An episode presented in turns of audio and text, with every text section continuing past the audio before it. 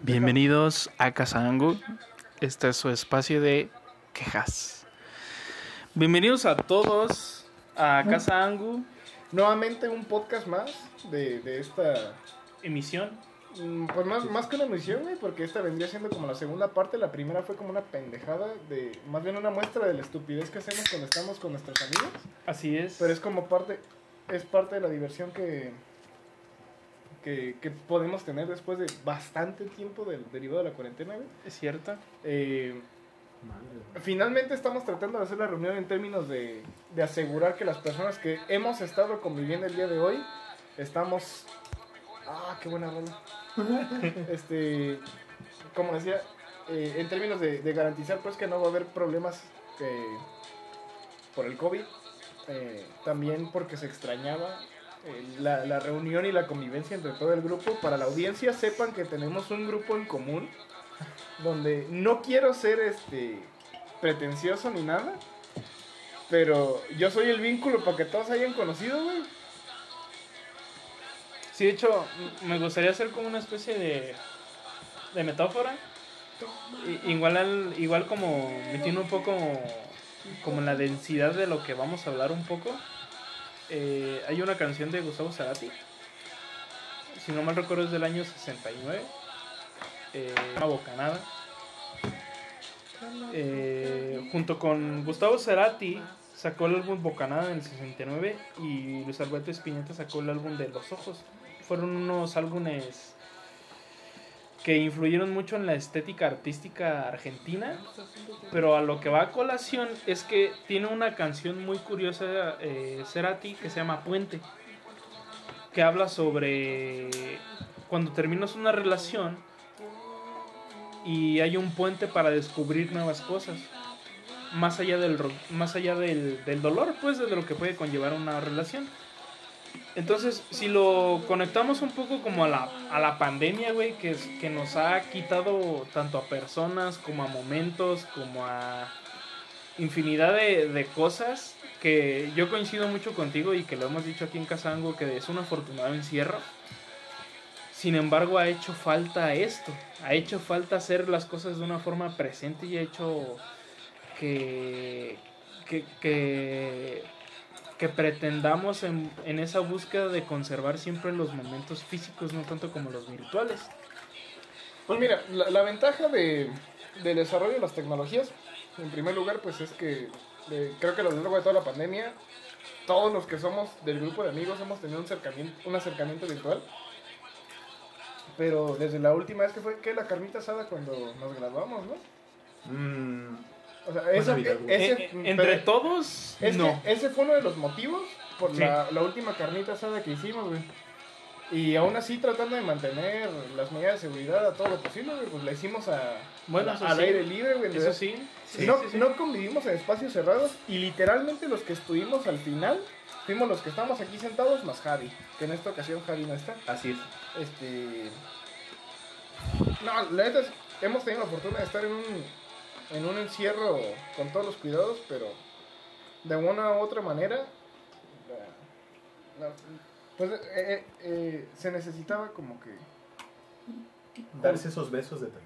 eh, pues más que los besos de tres, güey. Este, Sí, la- o, o sea, lo que necesitaba la- la- era... las masturbaciones piratas. Las masturbaciones piratas. Un contacto físico, algo frente a frente. Eh, Pues mira, ah, qué buena rola. Sí, güey. Básicamente, o sea, saben que somos partidarios, tanto Gus como yo, de que el ser humano es social. Ay, Ese cabrón. yo. Es que no sabes. Para, para los que no saben, pues ya estamos un poquito pasados de copitas. Sí, de hecho, este, este vendría siendo. Sí, vamos a subir el primer podcast pendiente. Sí, va a ser como una primera parte, Aunque de hecho. La, la primera parte, eh, cabe destacar que tuvimos, éramos siete personas, donde estábamos todos muy contentos, hablando pendejada y media, jugando PlayStation, FIFA, cuando nadie sabe jugar FIFA, güey. Solo yo. Creo que solamente Ángel. tú y Jos, más o menos. Este. Y era como, como eh, la entrada a lo que es la reunión del día de hoy. Ahorita nada más nos encontramos cuatro personas. Eh, mi querido, el RS, el, El RS, Sebastián. que es su clave privada. Sí. El Sacrof. que viene, viene haciendo, es nuestra producción, Jos, en, en cada café presente que nos... que, que es la producción exactamente. Y si, si conocen un poco la voz de la administración, estuvo presente. Esa voz en sus oídos. Que exactamente. Quisiera, quisiera añadir La voz varonil. la voz varonil. Quisiera, quisiera La ponerme voz. un poco romántico. Sacaste y- la voz de lo que se le ofrezca, señor lo senador. que se ofrezca. Así es. Ahorita cuento otra, güey. Voy a poner el marcador para contarla. Este, pero sí, eh, justamente era eh, de una forma muy primordial necesaria la convivencia en este sentido. Por eso nos estamos aventando casi 10 minutos de introducción. Ya saben que aquí la introducción vale un poquito de verga, pero pues para los que nos escuchan, pues ya nos conocen un poco más o menos. Es nuestro estilo. En nuestro estilo, no somos un podcast más. Somos el podcast. Más bien somos nues- nuestro podcast. Somos nuestro podcast. Porque creo que el proyecto nació como una idea de catarsis, güey. Sí, sí, sí, sí. De, hecho, eh, eh, yo lo mencioné cuando, cuando, de hecho ya, ya lo habrán escuchado. Igual eh, ellos dos, este, los invitados muy especiales y que siempre van a estar dentro de Casa Angu, eh, lo van a escuchar por primera vez. Es que cuando yo empecé el podcast, pues era Men Papi Freud, el buzón de Men Papi Freud. Entonces, pues todo esto surgió por la necesidad de una catarsis y por una necesidad de, de empezar como a, a expresar las cosas que era un poco difícil expresar ante el público. Y como me conocen a mí, a Men Papi Freud, eh, a Ángel, vaya, eh, reconocen que esta necesidad histriónica de, de que alguien más lo escuche y de que alguien más lo vea, pues era algo que, que era una necesidad, eh, a fin de cuentas. Y pues, trasladándolo a algo muy profundo, pues la necesidad artística es que alguien te apruebe, ¿no? Pues creo que este es el reflejo de la idea que me gusta exponer de que todos queremos ser el protagonista de nuestra propia historia. Así es. Creo que el podcast es un mecanismo más para que tratemos de ser el protagonista de nuestra propia historia porque yo lo veo de la siguiente manera. Eh, a pesar de que este es un espacio quejacionario tuyo y mío, o sea, me refiero a Ángel y Gustavo, eh, no es tanto una necesidad, sino un gusto por querer ser reconocidos por algo. Y, pero, pero reconocidos ante nosotros mismos. Eh, yo, Ah, qué buena canción. Es Namisé de Keio y de Atila. Y- Se los recomiendo mucho. Es un rapero francés. 10 de 10. Eh, la canción se llama Namisé. No le entiendo ni madres, pero Keio sí se la rifa. Es un artista, este, un inmigrante francés que, que- que desarrolló música muy cabrona. Con un solo disco ha logrado hitear bien cabrón. Pero bueno, Casa Angu eh, es, es el reflejo de, de la búsqueda de querer tener un espacio de voz donde, sin obligar a nadie más, pues seamos escuchados de manera constante o podamos expresar lo que nuestro pensamiento dice. ¿Y, y por qué quise grabar en este momento? Debo destacarlo frente a los aquí presentes, que la charla que estábamos teniendo iba con una pregunta que quería adicionar. No sé si les ha pasado a ustedes, pero al menos a mí en algún momento de mi vida me ha gustado ser partícipe como de, de movimientos en los que Gustavo Cerati o, o artistas que te gustan a ti, sobre todo en términos de trova, eh, han sido una voz frente a las inconformidades sociales que han sufrido represalias. Hace un momento hablábamos de, del amigo de este güey de, de Residente, que lo Sí, sí, mataron por cuestiones políticas, por hacer música, güey, por Exacto. expresar una postura ideológica a través de la música, una postura política, más que ideológica, porque no era un creo, era a través de hechos. Exacto. Y, y por eso dije, pues vamos a grabar podcast ahorita. Eh, quizás salga algo, algo chistoso que cuando volvamos a escucharlo, pues van a decir, no, pues sí se escuchan bien pendejos. Pero eh, lo que estamos haciendo el día de hoy es, va a ser como hacer lo que hacíamos Ángel y yo, poniéndonos ebrios juntos, justamente aquí en esta casa, güey.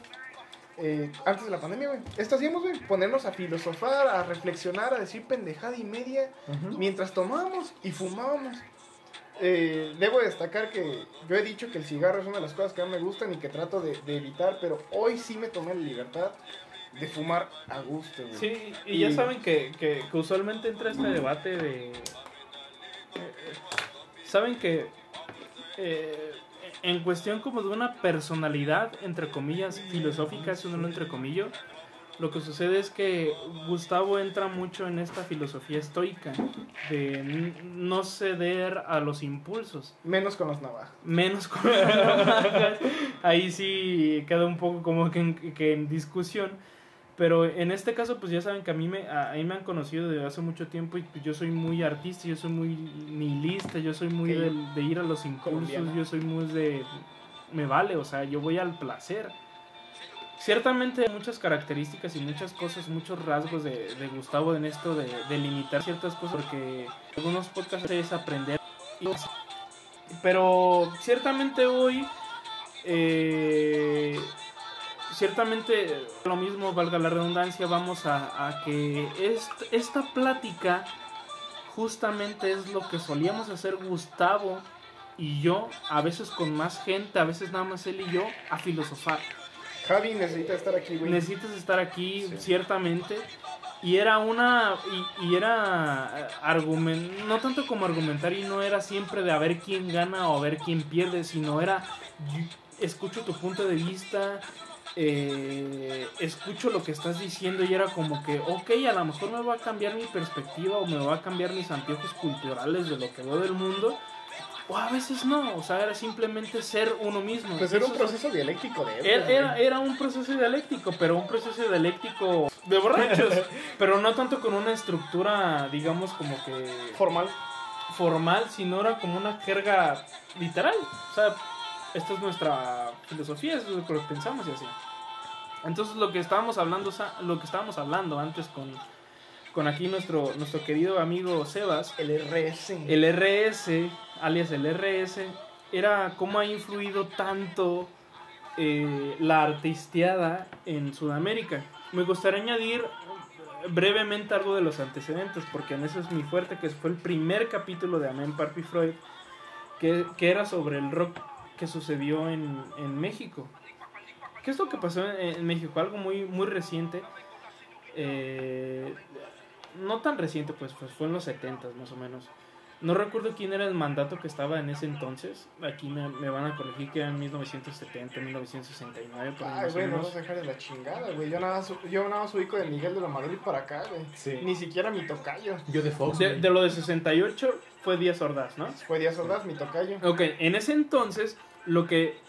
Para los que no ubican, Yo de Fox. de hecho, The Beatles, The Beatles iba a tocar en el Estadio Azul, que es del Cruz, que era antes del Cruz Azul. Pero lo que pasó fue que Echeverría.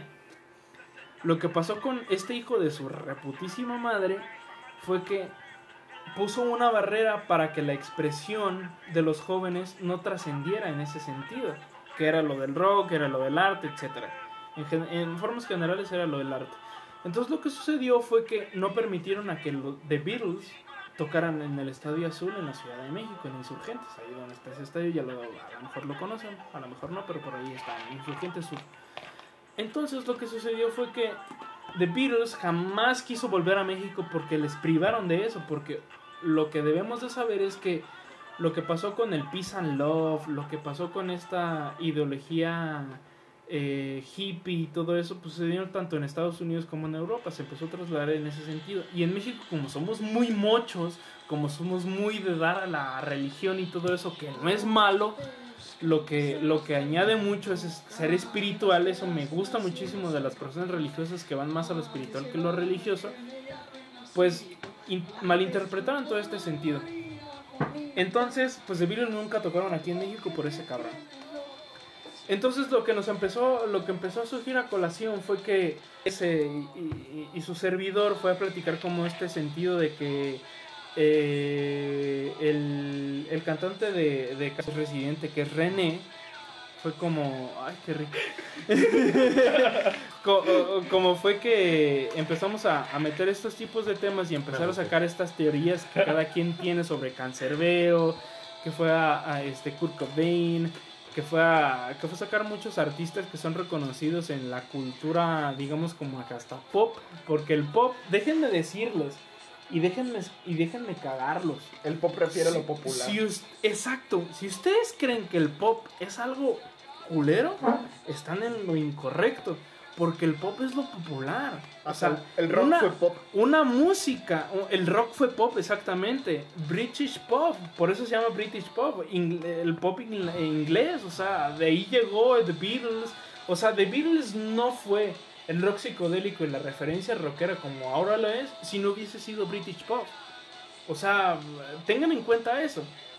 Ahora, traslademos, trasladémonos mucho a esta pregunta que, que mencionó eh, el RS, por favor. Eh, si la recuerdas, si no te la recuerdas. Recuérdamela poquito para, para entrar en Ajá, la, contexto. la pregunta fue que.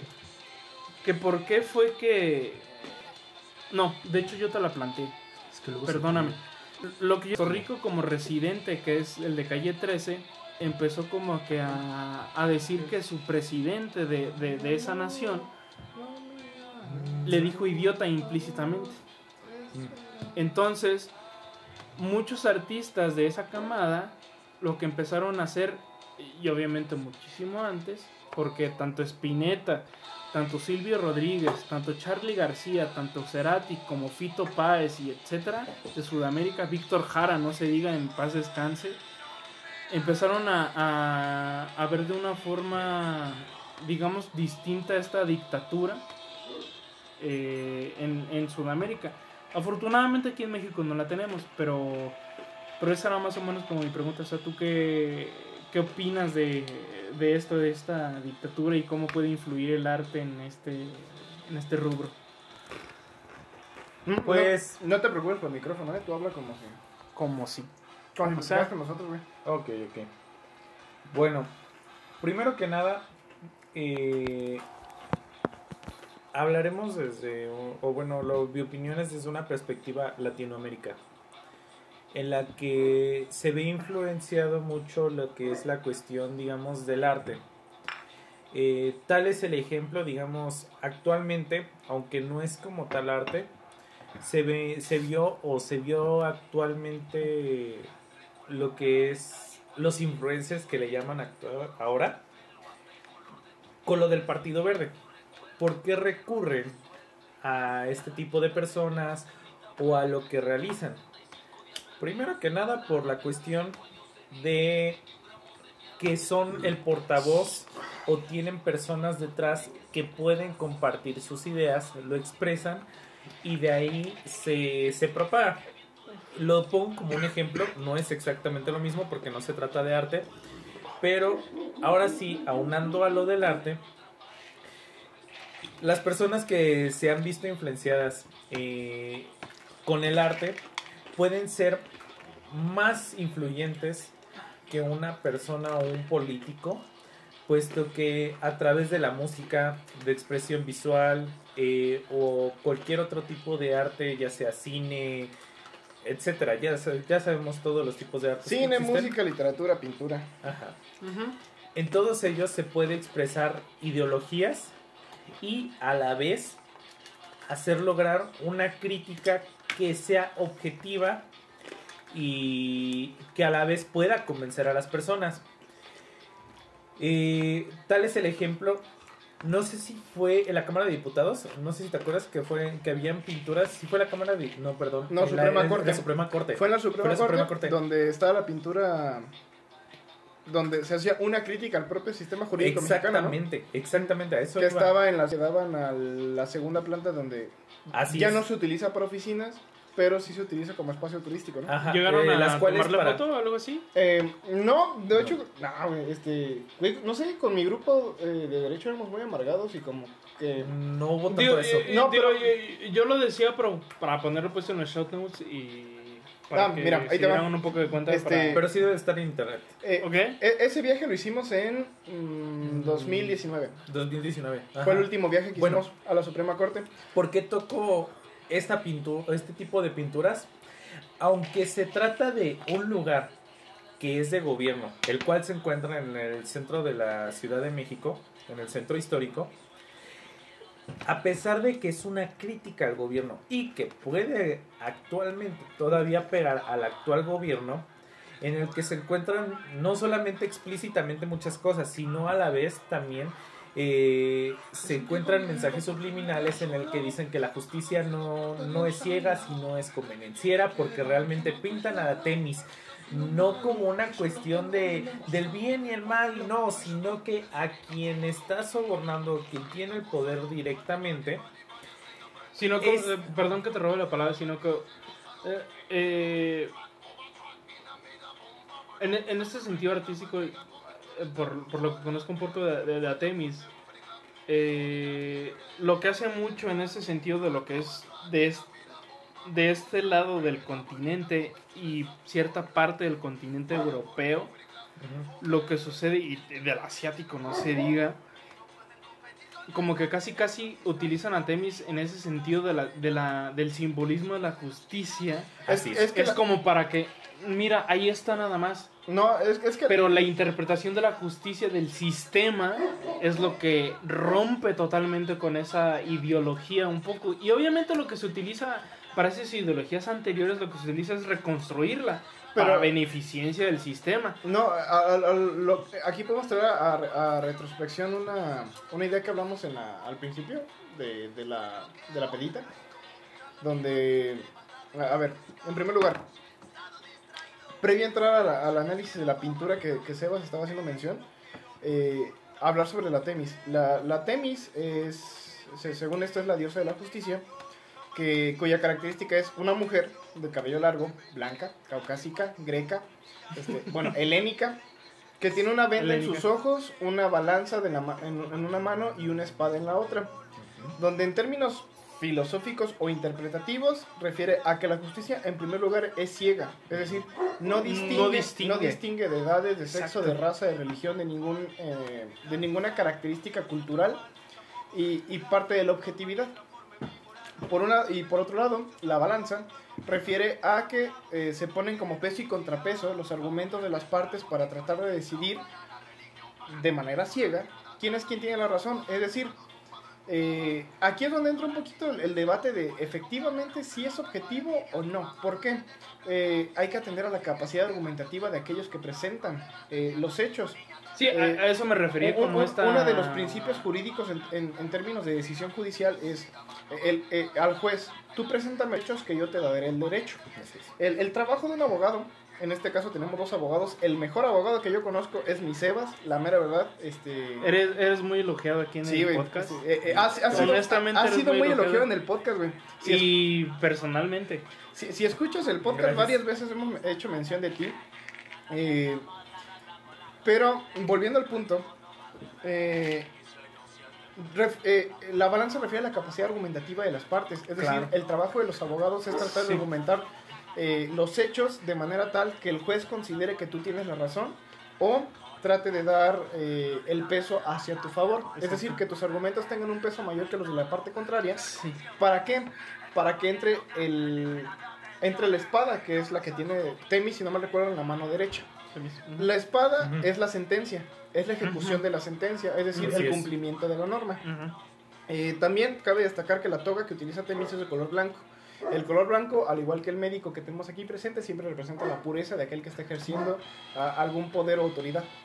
Sí, Eh, y, y en términos psicológicos, para los que no saben, eh, no, sé si, no sé si han aplicado alguna prueba proyectiva, la hoja es blanca. Entonces la hoja es, la, la hoja es blanca, ¿por qué? Porque se utiliza para que... La del se- dibujo se- del se- muñeco se- sobre la lluvia, Ajá, bajo la exactamente. lluvia. Para, para, todos los, para, los, para todos los test proyectivos lo que se utiliza es una hoja blanca. ¿Por qué se utiliza una, por qué se utiliza una hoja blanca? Bueno, para que plasmes todo eso perdón, bajo ninguna referencia tanto simbólica, emocional, física, etcétera. Entonces lo traslado a ese sentido para que sea pues un poco pues más claro, ¿no?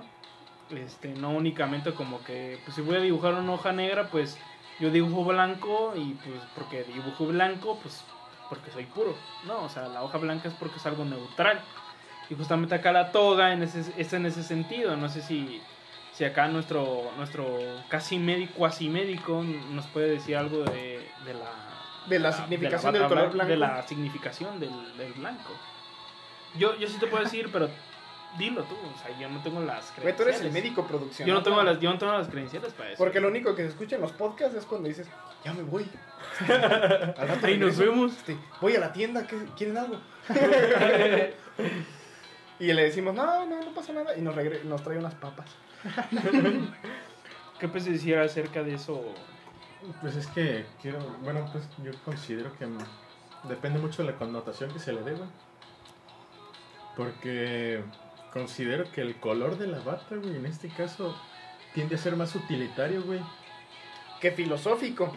Sí, o sea, para fines, Sí. para fines actuales Sí. sí. es muy utilitario. Sí, Porque es más fácil distinguir en una prenda blanca cuando te cae alguna sustancia ajena que pueda hacerte dañina, ¿no? Como médico. Pero también eh, la utilización del color blanco por debajo de la bata, porque a los estudiantes los hacen vestir de blanco. exacto. Y eso sí tiene una justificación. Van al cine de blanco. Ya no utilitaria, güey. Inclusive, eh, bueno, Pero mi- a- a- mira, ahorita me, tiene... gusta- me gustaría reformular la pregunta. ¿Tú ¿Quién? qué consideras? ¿Tú cómo consideras que, que es el color blanco en una bata para un médico? Eh, Bien bonita, va a decir. Sí, ve bonita. ¿Cómo lo consideras? Tanto de una forma estética como de una forma práctica. Es que todo va alrededor de lo que conlleva pues la El contexto. carrera de la medicina. ¿Ok? Me gusta tu Todo es culpa de Esculapio. Me gusta. ¿Por qué? Hijo de su... Qué bonita referencia diste, güey. Qué Es- bonita referencia. Es que pues vaya, es, sí tiende a ser una de las ciencias más nobles en el aspecto de que todo lo que le inviertes, güey, tiende a ser redi- redituable para la persona a la cual se le efectúa. Que en este caso es para tratar, curar un bienestar. En este caso puede ser individual o Grupal. Además de eso, pues la transparencia, güey, que debe tener el médico. Eso, pues es este. ¿Cómo puedo decirlo? Hacia Sí. las dos partes, güey. Sí, de hecho, permíteme interrumpirte. Eh, de hecho, eso es un poco de lo que hacemos con las pruebas predictivas en psicología. O sea, que la hoja blanca sea como una, como una transparencia de lo que vas a simbolizar en ese sentido. Sí, de hecho, por eso siempre se hacen como esas pruebas psicométricas para ver si eres apto de. Aparte, puedes saber si no te puedes matar o por el estilo. Sí, que, que, que déjenme aclarar algo, pero muy den- no denso, pero muy cabrón, que, que tiene que ver con el sistema. Si en algún trabajo que quieren llegar les aplican una prueba proyectiva, no busquen cómo, cómo Engañar cómo Bien. engañar esa prueba. No la van a engañar nunca. Nunca. Jamás. Nunca. Porque lo que pasa ahí es que se agarran factores infinitos, si lo podemos ver de esa manera. Agarran Intrínsecos de la persona. intrínsecos de la persona y no únicamente es de que si vienes estresado o si vienes de un, de un seno familiar bueno, malo, como lo quieras ver, o sea, es una, es una totalidad, hablamos de una forma gestáltica, o sea, el, el todo es la suma de sus partes, es todo, es todo, o sea, nunca van a, nunca ver ese pedo. Si buscan ese show, perdón, si buscan Salud, ese show, provecho, gracias, Chamal, pero descansa el animal. animal. Si, escuch si Güey, buscan eso, Ojalá nuestras señoras no escuchen este podcast. Sí la mía no lo escucho, güey. Ah, qué bueno. La mía no lo escucho. La mía, creo que sí le da seguimiento a los podcasts de, de manera atrasada, pero sí le da seguimiento a los Saludos, podcasts. Pau. Saludos. Te Saludos, aprecio Pau. mucho, aunque no te lo demuestre. Pero sí, o sea, esta... De hecho, con el arte y con la estética tiene que ver mucho el color blanco con esta neutralidad. Pinches No, hombres no, no, no tanto tiene que ver con el color transparente, que lo podemos llamar. transparente. Sin el color blanco es como que una forma de... No, no recuerdo quién es que hace esta teoría de la tabula rasa. De que si le das a una persona algo en blanco para poder dibujarlo y para poder trazar lo que le guste, esa es la forma en cómo va a construir su personalidad, entre comillas. Recordemos que la personalidad se construye, no nada más son ciertas bases y ya con eso tienes. La tabula rasa lo que, lo que aquí tiene que ver es que te dan algo para que tú construyas y para que te des más o menos una idea de lo que quieres ser o de lo que fuiste. Recordamos el pasado, o sea, muchas personas dices- dicen, es que el pasado ni para agarrar vuelo. En cierta forma, en cierta forma, uno se tiene que dar cuenta de lo que cogió, de cómo se tropezó para poder construir lo que va adelante. Aristóteles. Aristóteles. Aristóteles fue el que estableció la, la teoría de la tabula rasa. La tabla rasa, exactamente. Muchas gracias, Aristóteles. Entonces, este, deben de tomar en cuenta eso, o sea, no únicamente ese show. Entonces, yendo a Temis, pues em, esta toga blanca, esta simbolización de que es la transparencia, es de la balanza entre los dos argumentos de que a ver qué pedo acá y a ver qué pedo acá y también la, la, la, la espada es la sentencia de a ver quién tiene los argumentos mucho mayor argumentados, acá me podrán desmentir, eh, quién tiene los argumentos mucho mayor argumentados Fundamentado, Y- si quieres, para, no caer, para no caer en un... para no caer en, en ambigüedades, como, como es su jerga, para no caer en ambigüedades, pues quien los tiene mayor argumentados, ¿no? Entonces, e- e- ese es el sentido. Y, y hablando de lo del arte, eh, miren, lo, lo que a ustedes dos aquí le- le- les comento, antes de que te vayas, aquí, No se está yendo, güey, van a bailar. ah, ok. Ah, qué chido, güey. Es que, es que salió la rolita buena, güey, la de más que tu amigo, güey. Pero la Sí. versión Juanes, güey. La versión Juan. ya se puso un putazo alguien. ¡Ahora, pinches borrachos! los dos Vete, güey. el- Yo sí bailo contigo, güey. vente, güey. Bueno, Vente, Seba. permítame seguir hablando entonces. Voy a tomar. Y como les decía, yo iba en el avión y una marucha me costó 56 pesos. Güey, este. eh, eso sí es una injusticia, güey. Todo en el aire es más caro, güey. ¿Te acuerdas cuando íbamos en el avión con. Con, con mi mamá y con tu papá, este. No, ya no puedo. Güey, pinche maruchan carísima, güey. Si te soy sincero, güey, no me acuerdo de haberme comido esa madre, güey. Nos comimos una maruchan cada uno. Bueno, este, los señores ancestros, este, tu papá y mi mamá, se comieron una maruchan, tú y yo otra, y, y cada uno, pues. O sea, en total fueron tres maruchan, güey. Y cada maruchan costó, creo que 50 y algo de pesos, güey. Bien ¿Qué putas. Güey, en el avión todo es más caro, güey. Por eso voy a abrir un negocio en el cielo, güey. Porque en el cielo todo es más caro. Eh, no, ni en el cielo, desde el, desde el aeropuerto ya se vuelve caro. Fíjate que McDonald's no. Y de hecho, en- eh, fue ahí donde comimos la hamburguesa más buena de McDonald's de toda la pinche vida, güey. Es que ves, no, bueno, Y el- no y sé el si te había contado bueno que mi hermana actualmente ahorita está trabajando en aeropuerto. No, Eh, pero está este en un restaurante, está como Échalo a la barra, por favor. Pero me muestra los, los precios del- de la comida en el restaurante del aeropuerto. Están pero carísimos. bien inflado. Un, un pastelito, ¿qué te digo? No es ni media porción realmente de, de una rebanada. O ponle tú como tres cuartos, este, yo creo a lo- exagerando de una porción de una rebanada. 190 pesos. El valor del pastel. Vámonos. ¿Qué Ajá. estás diciendo tú? ¿El cuánto? No, eh, es que, bueno, en- en como en 190 pesos, o sea, Bueno. pero es, es poquititito, o sea, no es ni tres cuartos de la porción que te dan de una rebanada y te salen carísimos, entonces, bueno, en conclusión son mamadas los precios de los aeropuertos y, del, y del cielo. del cielo, güey. Mira, fíjate que. Híjole. Eh, ¿Y eso qué tiene que ver con la Temis? Eso, ¿qué Eh, que eso ver lo que iba a preguntar. ¿Y- y eso qué? ¿En qué momento regresamos a Temis? No- nos vamos filosóficos, bueno, pues. ¿Y, y eso, ¿Y eso cómo le afecta al monito que chupa piruliño? Piruliño. Ah, macaquiño, güey. Macaquiño. Chupa piruliño. El macaquiño que chupa piruliño, Güey. se murió, güey. Jorge se murió, güey. Ah, ¿Conoces ese meme? Pues es un pinche macaco, güey, chupando una paleta. ¿Por Yo qué se murió? Pop. Eh, ah, este, por el video que me enseñó Jos, que fue por un eh, problema con una anestesia que, que le aplicaron porque le tenían que hacer una, un procedimiento quirúrgico. Jorge. Ah, esa canción es buenísima. Este, Bueno, se llama Los Huesos, donde se canta Juan ese otro güey. De hecho, Regre- eh, eh, no hay pedo tú, dale. Tú dale, tú dale, tú dale. Bueno, regresando un poquito al tema ya de- del que nos estamos apartando, eh, de la cuestión, digamos, de, del arte Ya, y de esta cuestión de. Temis de la Suprema Corte de Justicia. Eh, cuando se dieron cuenta, no recuerdo en este momento cuál fue el arti- quién fue el artista, ¿Recuerdas quién fue el No, artista? no, no, no Bueno, recuerdo. En este momento no recuerdo quién fue el artista que realizó esta pintura de la Suprema Corte. Pero bueno, el mural sí lo van a poder encontrar en internet. Está cerca de un mural donde aparecen los primeros constitucionalistas. Ajá, Entre ellos donde sale Bocanegra. ¿Te acuerdas la participación del nigromante? ajá. Ese día me la mamé con las participaciones. ¿te ¿No fue acuerdas, este Diego Velázquez? No, sé la mera verdad, pero el Es chiste... que, a ver, no, no, no. eh, el no, chiste no, es, no, no. entras tú a la Suprema Corte de la Justicia Es de la que Nación. estoy, sí, no, no es barroco. Definitivamente no es No, güey. barroco. No es Entras- barroco. Mira, entras a la Olvídalo. Suprema Corte. Sí, Eh, sí. Te van a pasar obviamente al, al, al chequeo donde revisan que no traigas navajas, güey. Este, obviamente yo pasé la mía.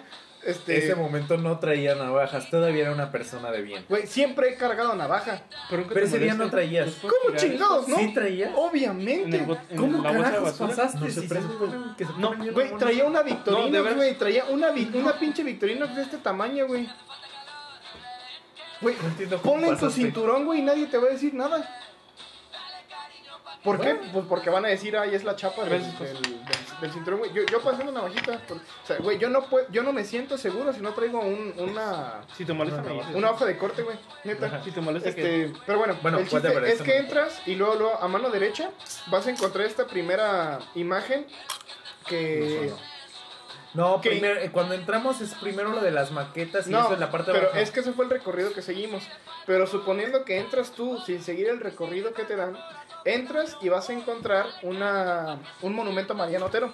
Así es. A, a- a todos los que crearon el juicio de amparo, a todos aquellos que, que, tu- que tuvieron este, injerencia en la creación del juicio de amparo, en primer lugar en Quintana Roo, después a, después a nivel nacional. Así es. A mano derecha está la pintura donde está este güey el- al que le decían el nigromante, parte de los, de los constitucionalistas de, mil- de 1824. Y luego están las escaleras donde vimos ese mural De que- mano izquierda. que es un- de mano que es de ajá, que es un, un mural contemporáneo, o sea, es, es, es de arte contemporáneo, donde es una burla literalmente al sistema jurídico mexicano, Así es. donde se muestra cómo hay expedientes que llevan chingos de años guardados simplemente por negligencia de los ministerios públicos o de cualquier este eh, ente que participa en toda la labor jurisdiccional eh, de manera administrativa y de manera judicial Eh, y, y- y refleja la realidad social que enfrenta México ante la nula persecución de los delitos del país. Y de, de ese viaje yo me acuerdo mucho porque lo hicimos con el profesor, ¿Con quién fue? el que tiene el programa de radio, güey, Con Bravo. con Bravo. Entonces fue con Arturo Bravo. Y nada, yo nunca he podido con la apatía de nuestro salón, güey, porque yo me acuerdo que nadie quería participar, güey. Eh, fue, no, no, no, no fue con Bravo, fue con el maestro que nos cayó mal, el que nos dio, bueno, el que Ah. les cayó mal a ustedes, porque me caía re bien, el que nos dio Sí. teoría del caso y la prueba. Este. Ah. Este. Alonso.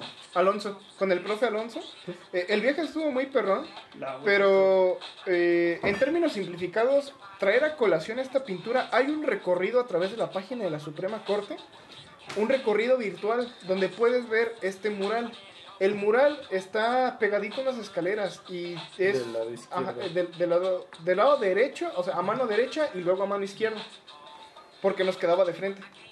O sea, subiendo... Bueno, como, como referencia para, para, digamos, la orientación, simplemente está ahí Temis, que es una señora con los ojos vendados, Sí, y de hecho- con la espada y con la balanza. Son las escaleras que dan al estacionamiento de la Suprema Corte. Porque te acuerdas que ese día llegó Osorio Chong a hablar con Cosío.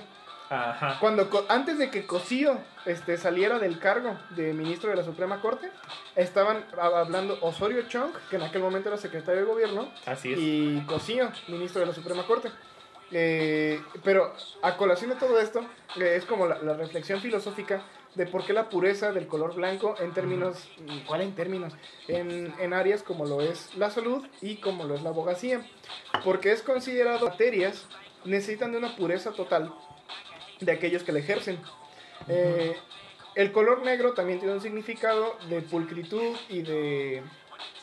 de ¿Tú de por qué andas sacando la lengua, pinche cocho? Este...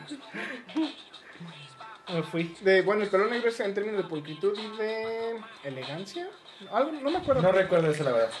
Pero bueno, eh, Bueno. la discusión que traemos a colación es en análisis no solamente de Sudamérica, porque eso me- eh, era algo que quería resaltar, que el problema que enfrentamos de la represión política ah, hacia la, el intento de revoluciones quizá más intelectuales que sanguinarias es eh, atendiendo a un tema del presidencialismo que quería sacarlo a colación. Eh, El, pre- el presidencialismo es esta idea de que aquel que es el titular del poder ejecutivo de una nación, que puede ser el presidente o un dictador, eh, suele tener más voz que los pesos y contrapesos que hay en el país, que en este caso son los demás poderes constitucionales y órganos constitucionales autónomos. Que en este caso son el, el poder legislativo, el poder ejecutivo, el poder judicial y como órganos constitucionales autónomos tenemos la Profeco, el INE, este, muy bueno, ¿eh? eh, el INEGI, el- eh, que son organismos administrativos que realizan funciones del Estado, pero sin injerencia de un otro poder. Porque antes el presidente mandaba en todo. hecho, si Y hasta la fecha lo sigue haciendo, que es lo que pretende Andrés Manuel López Obrador. madre, Eh, pones pero no lo pretende él, a diferencia de los anteriores limón. presidentes, este güey lo hace de manera deliberada. Y spray. Porque- Y cínica. Sí, deliberada y cínica. Muy bueno. Y antes trataban como que hacerlo parecer legal, como hacerlo parecer correcto dentro de lo constitucional. Por ejemplo, ahorita, mi gran queja es la ampliación de, de del periodo de, pres- de presidente de la Suprema Corte, Arturo Saldívar, que lo amplían dos años y dicen, una ley orgánica no contraviene lo que dice la Constitución, güey. O sea, Cuando o- el, el artículo 94 de la Constitución, si no mal recuerdo es ese artículo, establece cuál es el periodo máximo. Perdón que los interrumpa, pero ¿ustedes consideran que este simbolismo de Artemis tiene que ver con esta... Temis, no Artemis. Artemis. Artemis, perdón. Verga. m- Me va a chingar Zeus. güey. Bueno, bueno, no pase nada. Me va a coger Zeus. Güey, Güey, estamos ebrios. No, me va a coger, güey. De que me va a coger, me va a coger, güey. Güey, Y no sabes, güey. Cállate, no Güey, sabes. güey, no sabes. ¿estás, Ya sufri- sé, sí, ya ¿estás sufriendo o lo estás esperando con ansias? Esa es mi duda. Ansias. Calla. Eh, Punto de las Entonces, eh, el arte debe, Artemis, el, ar- cállate. el arte No, debe no, de ser a ver. objetivo subjetivo. Esa era otra pregunta que te Ay, quería no, plantear. no, no, Va, bueno, yo- tú ya sabes mi perspectiva, Ajá, pero, pero era el a, a lo que voy, a lo que voy, ustedes consideran, pero den una respuesta muy breve, güey, breve, porque aquí sí quiero hablar machín, güey. Denme una respuesta muy breve. ¿Ustedes consideran que el hecho de, de trastornar lo- el sentido simbólico de ciertas obras tiene que ver con esta con este trastorno del sistema judicial y del sistema político y sociopolítico? Ah, sí. Sí, ahí te va. Lo que mencionaba ah, al principio del primer podcast cuando hablábamos con Gité de que una cosa era la racionalidad y otra cosa era la volitividad humana y cómo conviven una con la otra. Este, el ser humano es un, es un ente de, de simbolismos. A todo le damos un significante, güey. Si te fijas... Como eh, socio. Como por ejemplo, eh, que si una pareja nos regala un collar, no usamos el collar porque nos guste, usamos el collar porque nos lo dio nuestra pareja. Y tra- trae un significado muy particular. Lo mismo los simbolismos. Los simbolismos traen un significado Eh, ideal Es que de las a- cosas. ahí fíjate, ahí Es- voy, a- ahí voy a echar una añadidura, güey. Porque en términos lingüísticos de lo que tiene que ver no es tanto es el significado, sino el significante del cómo te lo dan. Por ejemplo, si Pero, una persona... A ver, espérate, Es pero que- ¿qué, qué el significante no es más colectivo y el significado es más individual? Ya ahorita ya no, güey.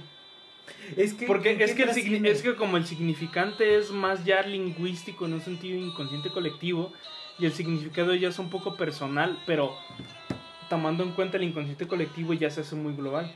Pero por ejemplo, si, si una mujer te dice, usa este collar porque es muy especial para mí, dices, Pues ni que fuera correa, güey. tú en ese sentido, pero por ejemplo tú y yo sí lo utilizaríamos. Así es. Sí, exacto. Si dice, es muy especial para mí, yo sí lo utilizo este güey igual. Tú utilizaste, es muy especial para mí que utilices este collar. Depende. Pero por ejemplo, ahí te va lo que el significante, que es muchos lo interpretan, que, a ver, en términos, lingüísti- en términos lingüísticos, lo que tiene que ver también un poco es el tono emocional. Por ejemplo, si te dicen, este collar es muy importante para mí, Ya lo sientes como hasta, a- hasta tienes como que Oye, es, una, viejo, es, una es un pinche impedimento para qué. Pero si te dice, es un collar muy especial para mí, eh, por favor me gustaría mucho que lo utilices. Bueno, es- si en quieres, ese sentido si es como quieres, que eh, antes ahí está el ese tema, significante, ese es el significante. O, o sea, eso no te lo rebato, pero si quieres, antes de, de entrar a ese tema, porque la, la ebriedad nos va a impedir darle una conclusión y un cierre al otro que estamos tocando, güey. Yo sí se lo puedo dar, güey. O sea, de, por eso te digo, vamos a darle. Yo sí se lo puedo dar Mira, así, En güey. primer lugar, vamos a darle como un cierre a esta parte. A lo de. Ajá, y a, estos, me gusta, a, me a gusta, estos me simbolismos gusta. que caracterizan al sistema Bueno. jurídico mexicano con respecto del- de los términos fácticos. Esos son Choco Crispies. Sí, ¿quieres? Sí, Hay leche. al rato. Ajá. Sí, Y, sí, sí, sí, sí, Este, sin problema. O sea, en primer lugar, darle conclusión a eso. Que el ser humano está. A todo le llena, le llena de significados. Y en el caso del sistema una jurídico, tanto mexicano como latinoamericano, que es una herencia grecolatina, Ah, pues qué eh, nosotros en, en nuestro ¿Por qué país tenemos ah, el vicio de la corrupción y el vicio de, de, de no hacer impersonal eh, la autoridad. Es decir, siempre atendemos a una persona y no a la figura de autoridad. Por ende, eh, gran parte de la corrupción en nuestro país, gran parte de los problemas sistemáticos de la nación, es porque no le damos el valor ideológico o el valor, el valor idealizado a lo que debería ser, en este caso, la justicia. Quiero citar un ejemplo. Cuando estábamos en la licenciatura, y eso es lo que he escuchado recurrer- re- recurrentemente, Sebas, aquí tú no me podrás dejar mentir. ¿Te acuerdas el primer día, la primera clase, qué fue lo que nos preguntaron? cuan- ¿Por qué estudiaste Derecho? La respuesta que dimos Sebastián y yo fue exactamente la misma, para tratar de hacer justicia. Y la respuesta hasta la fecha sigue, Sigue siendo, siendo la exactamente la misma. Sin embargo, esta respuesta en, en mis compañeros y en otros compañeros que hemos visto de la carrera, no solamente de nuestra escuela, hemos De la generalidad de cómo derecho se burlan de esa respuesta. de esa respuesta idealizada. Y, y el sistema judicial mexicano es una idealización de lo que la justicia debería ser, que la justicia siempre es subjetiva, al igual que el arte. Sin embargo, trata de dar a cada uno lo que le corresponde. Me, me remito a la definición ulpiánica de lo que es justicia, que es la constante y perpetua voluntad de dar a cada uno lo que le corresponde. Así es. Eso es justicia. Para mí, esa es la conclusión que podríamos dar al abordamiento del tema de la temis y de la idealización jurídica y de la justicia del país. Eso, Ok, ah, y, y aunando un poquitito, eh, digamos, a eso, digamos, eh, o la cuestión de que se realice este tipo de cambios a figuras que estamos acostumbrados a ver, digamos, por lo menos los estudiantes de Derecho a tenis, lo puedo relacionar un poquito a la idealización que esta la debemos de tener todos como mexicanos o todos como cualquier persona eh, que habita un país. El símbolo de, ten- de digamos, normalmente eh, acostumbramos a ver a nuestra bandera verde, blanco, rojo con la, con la águila al centro que se mira eh, pues derecha, se ve recta, o sea, lo que estamos acostumbrados a ver. Pero así también, así también eh, puedo, puedo hacer referencia a la cuestión de la bandera cuando la encontramos de cabeza. Esta cuestión de ver a la bandera de cabeza tiene un simbolismo más allá de que las cosas no están bien en el país y esto lo vemos en cualquier país. Actualmente la última situación en la que se volvió a ver una bandera de cabeza por símbolo de protesta fue en Colombia. Volvemos a, la, a colación lo que es la cuestión de Eso era lo que yo Latinoamérica quer- Eso era lo que yo quería. esta cuestión de, digamos, del arte, de la forma de expresión, de que eh, tanto las figuras que estamos acostumbrados a ver y que existe una alteración, como ese, digamos, en el caso de la bandera, que es algo muy simbólico para las personas de cualquier nación, porque nos sentimos identificados con nuestra bandera, al ver una cuestión alterada, digamos, sea tenis, sea cualquier otro tipo de arte en la que veamos que existe una alteración, tiene un trasfondo. Algo no está bien. Existe un modo de protesta en el que te están diciendo, aquí se está alterando esto como lo vemos normalmente porque algo no está bien. Entonces, esto lo estamos viendo demasiado en, en Latinoamérica. Eh, Latinoamérica es una de las... Ahora sí que podemos ver lo que tiene una cultura muy de... ¿Cómo lo puedo explicar? Es un país muy golpeado por el, más Bueno, más bien, es, un- es un- una región muy golpeada por el autoritarismo. autoritarismo, corrupción, eh, malos manejos o gestiones de gobierno y que actualmente Sí. ni antes ni ahora va a poder verse un cambio realmente porque estamos acostumbrados a justificar todo. Todo Sí. y hasta que la gente, digamos, no se cansa de... Y, y no a- se harta de todo este tipo de Y, y cuestiones. voy a añadir un poco de lo que dices. Por ejemplo, yo cito mucho a Samuel Ramos y a Octavio Paz en Laberinto de la Soledad, en unos capítulos. Eh, a mí no me pareció nada descabellado que, el, que Octavio Paz. Que Octavio, que Octavio Paz dijera. eh, eh, y en la interpretación de Samuel Ramos. Que mencionara. Específicamente, específicamente fue Samuel Ramos. El mexicano. y que. Y que específicamente Samuel Ramos lo que dijera es. El mexicano. No. No es inferior. Se siente inferior. ¿Qué es a lo que me refiero? A mí no me pareció nada descabellado después de que Octavio Paz obtuvo el premio Nobel, después de que obtuvo muchísimas referencias, independientemente de, todos los nombres que lo renombraron prácticamente, es que no solamente, no solamente incluyó a, a la nación mexicana, sino que también incluyó a la, a,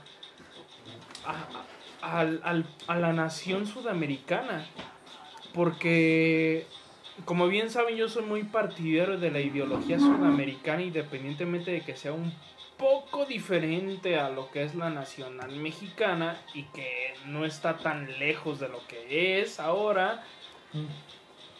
A mí me pareció muy curioso eh, dos casos. Lo que fueron Víctor Jara, un artista y un trovador esencial, y a un Silvio Rodríguez que se perjudicó a sí mismo y que perjudicó a la, a- la sociedad cubana por haber apoyado a Castro. ¿Qué es, a- qué es a lo que voy? Perdónenme a todas las personas que son de Cuba o que tienen ascendencia cubana. No tenemos cubanos que Eh, nos escuchan, güey. Tenemos. Sí, sí, yo, yo tengo cubanos que me escuchan. güey. ¿A poco? Las últimas métricas nada más nos decían que rusos, Yo, y, yo, yo tengo cubanos que me escuchan. que rusos y pakistaníes. Yo, yo, saludos a, Blanga- a Bangladesh y a, y a Turcos. No. Pero ah, ahí se va el show. Ya se le fue, güey. Ya no puede hablar. Ahí se va el show. Eh, Marta, tú me conoces. Tú sabes que yo no soy muy partidario de lo que de lo que tu papá más o menos ubica de lo que es la filosofía un poco silviana de Rodríguez y, y castriana, que podríamos llamarle así. A mí no me gustó nada cómo fue que empezaron como que a opacar este arte en Cuba. Que fue Silvio Rodríguez y que a, causa del día de hoy, AMLO escucha a Silvio Rodríguez y a Calle 13. Me cayó muy de la chingada. Pero bueno, eh, el tema es que a, Silvio Rodríguez en alguna entrevista de la pandemia de actualmente, eh, este, hace, hace un año más o menos, fue como en marzo, mayo más o menos, fue hace como un año prácticamente, le hicieron una pregunta, o sea que... ¿Qué música escuchaban? eh? No, no, no a AMLO, sino a Silvio Rodríguez. Ah. Le preguntaron, ¿cómo es que tu ideología que antes tú tenías encima acerca de, de- acerca de, de este populismo cubano, eh, eh, castriano y un poco del Che Guevara? O sea, ¿qué, ¿qué es lo que opinas de esto? A mí me sacó, a mí me sacó mucho de onda, pero entiendo en ese sentido. Es que si Silvio Rodríguez contestó aquí en la producción y Gustavo están bailando. A, a- a mí lo que me sacó mucho, muchísimo de onda, pero que no me, no, no me pegó en el alma, es que, y que supe separar el artista del arte, fue que me comentaron, fue que leí esa entrevista. y Güey, que no se Silvio- puede y- chingar a su madre Collie Taylor y Sean Crahan. y que Silvio Rodríguez dijo, las cosas tienen que cambiar. El artista pocas veces debe de tener el deber de cambiar a una sociedad. Sin embargo, no debe ser su deber a ultranza, ni tampoco debe ser su deber por ley. El artista lo que tiene que hacer es interceder y persuadir para que el que está arriba intercede y diga, esto está mal. Y por eso, a mi, a mi conciencia, por eso censuraron a Silvio Rodríguez dos años en Cuba. Y por eso mataron a Víctor Jara en Chile. Pinochet se pasó de verga. Porque ese güey sabía que Víctor Jara sabía varias cosas de, de- la dicta- dictadura que tenía Pinochet. Entonces, aquí mi pre- ah, no es pregunta, es una suposición. Yo creo que por el hecho que planteó tanto, tanto Samuel Ramos como Octavio Paz, es que no solamente el mexicano se siente inferior, sino el latinoamericano se siente inferior. Porque incluso, ¿Ya no hay limones? sí, ahí porque incluso los norteamericanos se sienten inferiores ante Europa. ¿Cómo se ve? Lo traslado un poco a los deportes. Y es algo muy breve. Los deportistas norteamericanos lo que hacen es lo, lo- los que, lo que hacen los, los, este, los deportistas norteamericanos es que yo vengo de Estados Unidos, ahí me la pelas. Le dicen a un francés o a un ruso. Y los rusos, "Ah, me la pelas. Y se los chingan. ¿Qué pasa ahí? Intimidan. La, el autoes- silencio. la autoestima no solamente tiene que ver con me siento mal y me arrastro. La autoestima también tiene que ver con me alzo y yo soy la verga. Quiero entrar un poquito en lo que tocaste, digamos, de el deber de concientizar o eh, la influencia de, del arte en todas estas cuestiones de, de abrir los ojos. ¿O por qué luego utilizo la palabra abrir los ojos? Recordemos que antes, eh, lo que era la época de la Revolución Mexicana, no existían, este, eh, ahora sí que los medios de comunicación que actualmente tenemos para divulgar las cosas. ¿Cuál era Redes el me- sociales y esa madre. eh, ¿Cuál era el medio por el cual eh, las personas transmitían todo esto? A través de la música. Ah, Y o de el los, arte. No, y de los periódicos, acuérdate, de los Y de hermanos, los periódicos. de los hermanos Flores Magón en la Sí. Revolución Mexicana. Sí, sí, Mira, sí. güey. Pero pongamos, pongámonos, a, digamos, a colación. el- también se diga- también no se- el- los no se periódicos diga Teresa Urrea, güey. Porque hablamos de literatura. No se diga y- Teresa e Urrea, güey. Pero bueno, hablando, digamos, de esta cuestión Más, de la, de la música. general y práctica, pues. Ajá, entonces, eh, desde esa cuestión, la forma en que se transmitía más fácil todos los mensajes era a través de la música. Los, ya acá sabemos, los corridos, eh, etcétera, etcétera. Entonces, o sea, todo el tipo de música en el cual se transmitía un mensaje en el que ya viene para acá, este, Pancho Villa, que esto, que el otro, lo que se les ocurra. Mira, Ahí voy, ahí, ahí voy a, ahí, ahí voy a interceder un poco en tu argumento. Eh, Lo que sucedió ahí en, en esa época de, de los 1920, de los 1910, Ahí viene para acá Pancho Villa. ahí viene para acá. No era, eh, nada no- no un ejemplo, ¿no? Fíjate, Ahí no viene era- pa' acá Pancho Villa. Fíjate, el ah, RS 2020. 2021. Ah, ah, no era tanto la música regional como hoy la conocemos, porque aquí, no sé Josué, pero tanto Gus como yo y como el RS conocemos a la música regional como banda y como los corridos. No sé si tú lo ubicas así. Sí, güey. Sí, ok. Entonces, lo que, sucedí- lo que sucedía ahí es que en cuestión musical es que agarraban el folclore de México. Ajá. Y era muy, y era muy complicado agarrar una pinche doceava no dolcheva para tocar y decir es que Pancho Villa se está pasando de verga. O peor, es que Porfirio Díaz se está pasando de verga. Ajá. No sé si conocen la historia de, de Teresa Urrieta. No. Sí. No, perdón, no. Ok, perdón. Aquí les voy a dar una breve- les voy a dar- conozco, güey. le- les voy a dar una les voy a dar- les voy a dar una breve- les voy a dar una brevedad. Les voy a dar una breve a la brevedad. Les voy a dar algo rápido, güey. Teresa. O Urrea. ¿Eh? Teresa Urrea. O Urrieta. Urrea. O no es O- Urrieta. Algunos la conocen como Urrieta, pero es Urrea. Sois como Urrieta. Urrieta, exactamente. Teresa Urrea, ella fue la que provocó la revolución mexicana. ¿Por qué la provocó? Ahí les va. Y aquí la mayoría no va a creer.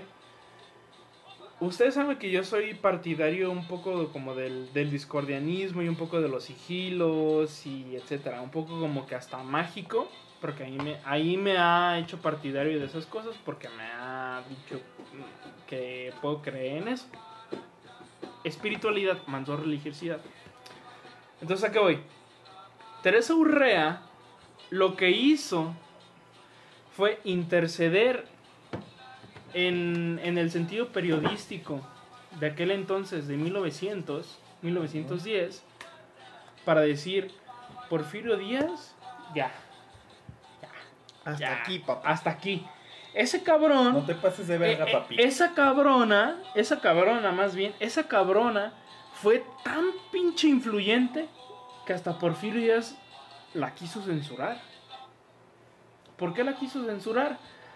Porque un, no recuerdo el nombre, perdónenme, perdónenme porque no recuerdo el nombre, pero que era este director del periódico que tenía que divulgar de, de- de todo México, estuvo en Ciudad Juárez, Teresa Urrea. Entonces lo que pasó con ese, con ese jefe de- del, de- del periodismo fue, yo te dejo este pedo. ¿Sabes lo, que, lo- ¿Sabes lo que hizo Porfirio Díaz, güey? La mandó matar y no se murió, güey. No La se dejó murió. medio viva. No, ni medio viva, güey. Se Esa- le peló. esa pinche morra se le peló, güey. Teresa Urrea es la pinche capitana de la Revolución Mexicana, güey. Esa es una pinche fiera, güey. ¿Por qué? Porque ese güey dijo, Porfirio Díaz es un pinche pedorasta. Ese güey nomás quiere optar por porque los franceses nos conquisten. Loret de Mola me la pela. Loret de Mola me la pela y aún no ha nacido. Y AMLO va a ser un pendejo que va a hablar sobre sus conveniencias, güey.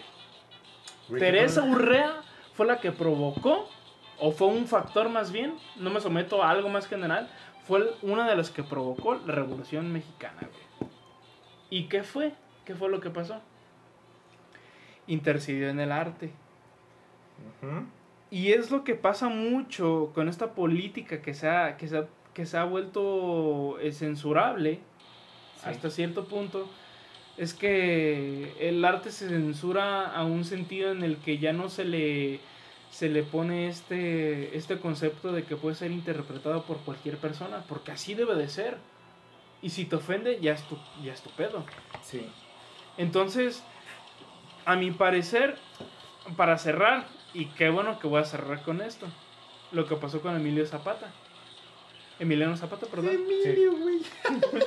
Perdón, así, así me vale de verga. Güey, de hecho mi papá me quería poner Emiliano cuando nací por Emiliano Zapata. Ah, güey. Qué bueno que no me Ah, puso ah, así. ah. Emiliano Y- y- Gustavo. Emiliano Gustavo.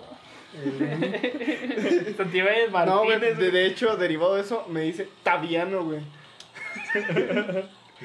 No, de hecho, me, me va a poner en ese sentido, me va a poner muy mierda en esto, güey, porque me vale verga, ya estoy pedo. Qué bueno, qué bueno que hicieron ver a, a como Emiliano Zapata era, a como lo hicieron ver antes. Emiliano Zapata era, era bisexual, güey.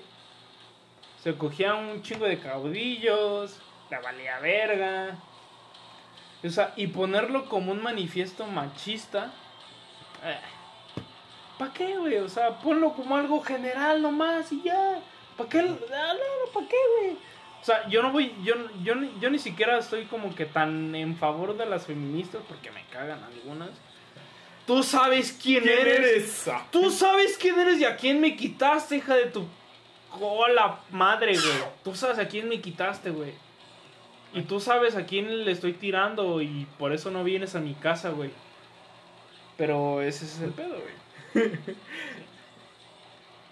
Como, como última referencia, mm, digamos, del arte, ahora en la actualidad, que quienes me conocen saben que es mi banda favorita. Te escucho. El mus. Slipknot. míos. Qué bonita referencia. Sí, sí, sí sé para dónde vas. Sí sé para dónde vas. Actualmente Al baño. eh, es de las pocas bandas que sigue siendo de protesta política que existe. Y no tienen que ser explícitos para decir eh, hacia alguna persona. refieren hacia un sistema generalizado en el que hablan del control hacia las personas, hablan de, de cómo ponemos en superioridad hacia eh, ciertas cuestiones o factores, cómo damos la vida hacia lo que es un sistema Tan así, güey. lejos. Tan así que en un programa de, de, de, de renombre español, Hermosa, El- el- el- hermosa el- referencia. eh, eh, eh, el que era vocalista, Ya estás pedo, Chepe. eh, el que era vocalista dijo, yo voy a tocar batería porque no sé, el bajista va a tocar guitarra porque no sabe, y el baterista va a cantar porque no sabe. Güey, pero yo no ¿por voy qué? a ir Pero por- eh, eso fue porque una querían ponerle eso fue una pro- este eh, Eso fue ajá, protesta, pero eso fue una protesta a la imposición del playback en la televisión, güey. Pero eso Pero que tiene no, que ver con la protesta no, social, güey. no. Es, O sea, que, sí es, que en par- no. es que en parte sí tiene un Es- en parte de ese fue de sentido. playback, pero fue otra cosa. Porque a ellos, ellos siempre han Te, estado te digo contra- por qué fue. Sí, fue. Porque antes de eso surgió lo del X Factor y la Voz México y esas mamadas, güey, The que- Entonces, eh, recuérdame el nombre del vocalista, perdón. Matrix James Bellamy. Bellamy, Bellamy, Bellamy lo que dijo, Bellamy. Lo que dijo, Bellamy. Lo que dijo, Salami lo que dijo. Bellamy lo que dijo fue, yo no voy a estar de jurado en esa madre. Bailame la verga. Velame la verga, básicamente. Velame la verga porque yo no voy a estar allí. Porque eso es un puto sistema artístico y, y a estos güeyes que los explotas de la chingada nomás, es, nomás los saca, le sacas un disco para que toquen pop. Y si estos güeyes tocar, ¿quieren, quieren tocar metal? ¿Para qué vergas? Entonces, mándalos a la chingada, güey. Ya no entendí. No, es que el- la cuestión, la cuestión al, al punto, y lo comprendo por qué, y lo comprendo por qué, porque amo esta banda, es mi favorita. El punto al que quiere llegar, al punto al que quiere llegar este Ángel es la cuestión, no digamos, de la, del que hacía referencia. Ay, güey. Ya te ¿Viste estrellitas? Todo chido, güey. Ya. Bueno, El, el, el podcast empezó chido, güey. Ya estamos bien pedos. Ya está bien. No, ya Bueno, valió verga, no. el punto al que Al siento que- que quería llegar Ángel de la cuestión, digamos, de cuando Yo se sé que no lugar, güey, pero. A ellos, a Le dar les un querían- beso. a ellos les dijeron, vamos a ponerles playback ¿A quién? a los, A Muse. a los integrantes de Muse. ¿Por qué? Porque no, que no querían que tocaran en vivo, querían ponerles playback para que sonara mejor. Bien. Para que Ajá. sonara como el álbum de estudio. Bueno, pero ellos su ideología Porque siempre ha sido el a mí no me van a imponer. Yo lo que estoy tratando es de transmitir Ay, sí, precisamente el que no dejes que te impongan un sistema, no dejes que te impongan la manera de pensar, no dejes que te impongan la forma de ser. ¿Qué es lo que tienes que hacer? Rebelarte contra este Tocar sistema. batería. No. Tocar la, batería la nomás forma, la forma en demostrarlo. Obviamente todos los fans de Muse nos íbamos a dar cuenta que no estaban en el lugar que les correspondía. ¿Quién va a ver a Matic Jean Bellamy en la batería? ¿Quién va a ver a muy Christopher Walken que lo viéramos, de vocalista? ¿Quién va a ver a Dominic Howard de, de bajista? Esa es la cosa. Eh, el tratar de que no se impongan las Los ideas limones a la basura y y, es porfa un- esto en el. y, en el y precisamente eh, este tipo de arte y este, este escenario en específico al que hizo referencia Ángel, que es un muy buena, una muy buena referencia, demuestra cómo el arte puede eh, transmitir todo este tipo de mensajes del no dejes que te impongan, ten tu propio criterio, no dejes que sea lo que te están imponiendo. Eh, lo que es News tiene este trasfondo actual en el que podemos ver, observar y sobre todo disfrutar, porque lo disfruto a más no poder, el poder ver eh, que lejos de lo que te puede imponer, tener o querer hacer que pienses, puedes tener tu propio crite- criterio y tener una conciencia crítica constructiva. Porque realmente el, el arte es lo que tiene, debe ser constructiva. No solamente es atacar, decir está mal, sino también decir cuál es la postura que podría ser una correcta. Obviamente no todas van a estar correctas porque todos tenemos diferentes formas de pensar, pero por lo menos el arte sí puede orientar para algo positivo. Ahora rapeado. ¿Te parece, te parece con- que con tu conclu- conclusión terminamos el podcast? Porque de hecho ya grabamos bastante, güey. Estuvo, estuvo cool, güey. ¿Te O sea, parece?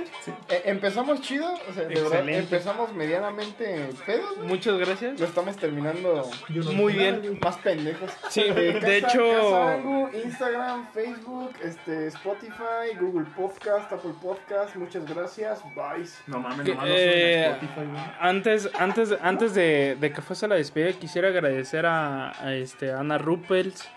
Quisiera agradecer a, a. Marta Lulz, a Ruppelstiltskin, sí, sí, sí, Ana Ruppels, ya sabes tú quién eres.